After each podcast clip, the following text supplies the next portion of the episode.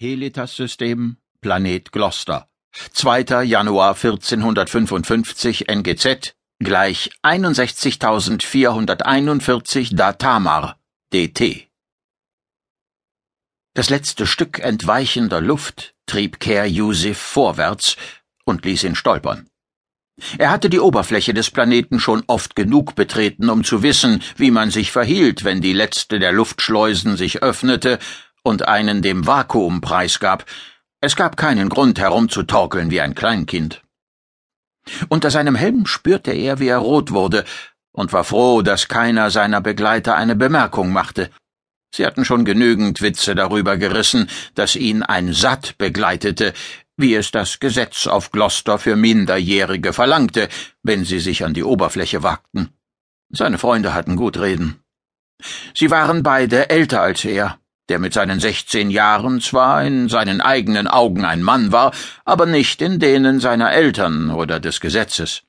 Eigentlich hätte Ker Yusuf heute den Familiensitz überhaupt nicht verlassen dürfen. Es widersprach jeder Sitte, denn es war nicht irgendein Tag. Er wandelte sein Stolpern in einen stürmischen Schritt nach vorn. Kommt schon, sagte er zu den anderen, oder wollt ihr hier herumstehen, bis ihr selbst Kristall ansetzt und die Xan euch fressen?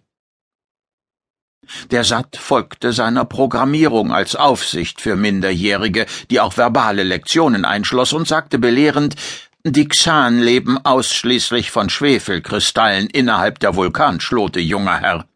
Die Chance, dass sie sich einer organischen Lebensform nähern würden, ohne provoziert worden zu sein, sind das interessiert keinen, schnitt ihm Ker Yusuf unwirsch das Wort ab.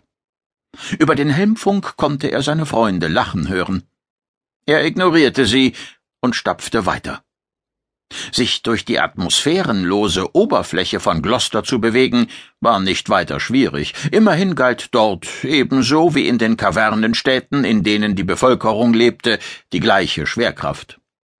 Was Ausflüge nach oben zu einem Risiko machte, wie es Kerr Yusuf gerade an diesem Tag willkommen war, hatte nichts mit den Umweltbedingungen und alles mit den lebenden Wesen zu tun, die in den alten Ruinenstädten der Lemurer lauerten, die Xan, die innerhalb ihres Zyklus einmal im Jahr ihre Vulkanschlote verließen und Kolonien in den Ruinen bildeten, und die Schlundklauen. Was die Xan betraf, waren die Mahlkiefer, mit denen sie ihre Schwefelkristalle aufnahmen, gefährlich für jeden Schutzanzug, aber mit einem Spezialgewehr und Sauerstoffpatronen konnte man sie sich vom Leib halten. Es waren die Schlundklauen, deren wegen Ker Yusuf trotz seines empfindlichen Stolzes nicht den Versuch gemacht hatte, seinen Satt loszuwerden. Schlundklauen kümmerte es nicht, wenn man sie mit Sauerstoff beschoss und was sie einem organischen Wesen antun konnten, hatte Ker Yusuf selbst gesehen, als man seinen älteren Vater, Ker Vetris, vor einem Jahr aus den Minen brachte. Wenn seine Mutter keine so gute Medikerin wäre, wäre der Vater wahrscheinlich nicht mehr am Leben. Hm, stattdessen. Äh, Ker Yusuf blinzelte. Er war wütend, nicht traurig, das sagte er sich, wütend auf alle Mitglieder seiner Familie, bis auf seine Schwester, und es wäre schöner, wenn er auch nur eine Träne auf seine Eltern verschwendete. Alle drei hatten dazu beigetragen, dass er derzeit lieber überall war, nur nicht daheim. In seinem linken Ohr knackte es, und er hörte, wie sein Freund Xalu sich räusperte. Xalu musste sich aus dem allgemeinen Funk ausgeklinkt haben, um mit Ker Yusuf auf einer Frequenz zu sprechen, die von den anderen nicht mitgehört wurde. Es ist eigentlich zu früh für Xans in Chessart, sagte Xalu.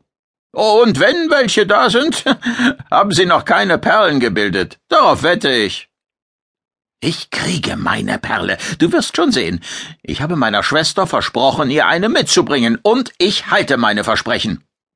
Hm, Bimaltab hat also nicht nach dir geschickt, wie?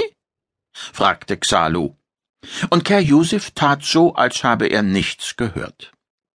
Stattdessen winkte er mit seinem Gasgewehr, damit ihn die anderen sahen, und deutete auf den ersten der Türme von Chessert, der am Horizont aufragte.